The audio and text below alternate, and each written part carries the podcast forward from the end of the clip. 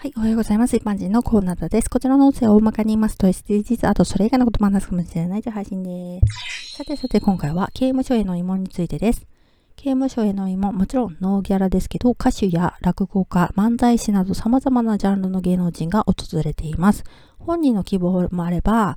事務所が話をまあ勝手にというか決めてきたり、いろいろだと思いますけど、有名な人もいれば、無名な人もいて、中には一般的に知名度ないのに刑務所慰問が多くてそっちで有名な人とかね。ボランティアであり、イメージアップにもなるし、たくさんの人の前で立つ練習にもなっていいんでしょうね。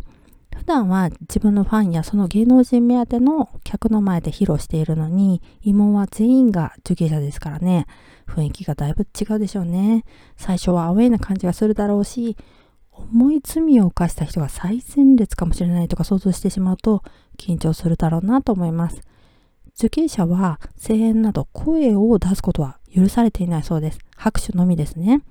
一般的にあの歌のライブっていうのは外国人に比べて日本人は静かに聞くから外国人アーティストがよく驚いてたりしますけどこう受刑者たちが最後まで静かに聞いて拍手するっていうのは違和感ないと思うんですね。きついのはお笑い芸人ですよね。終始シーンとしてたら受けてないみたいだし手応えが分かりづらいですよね。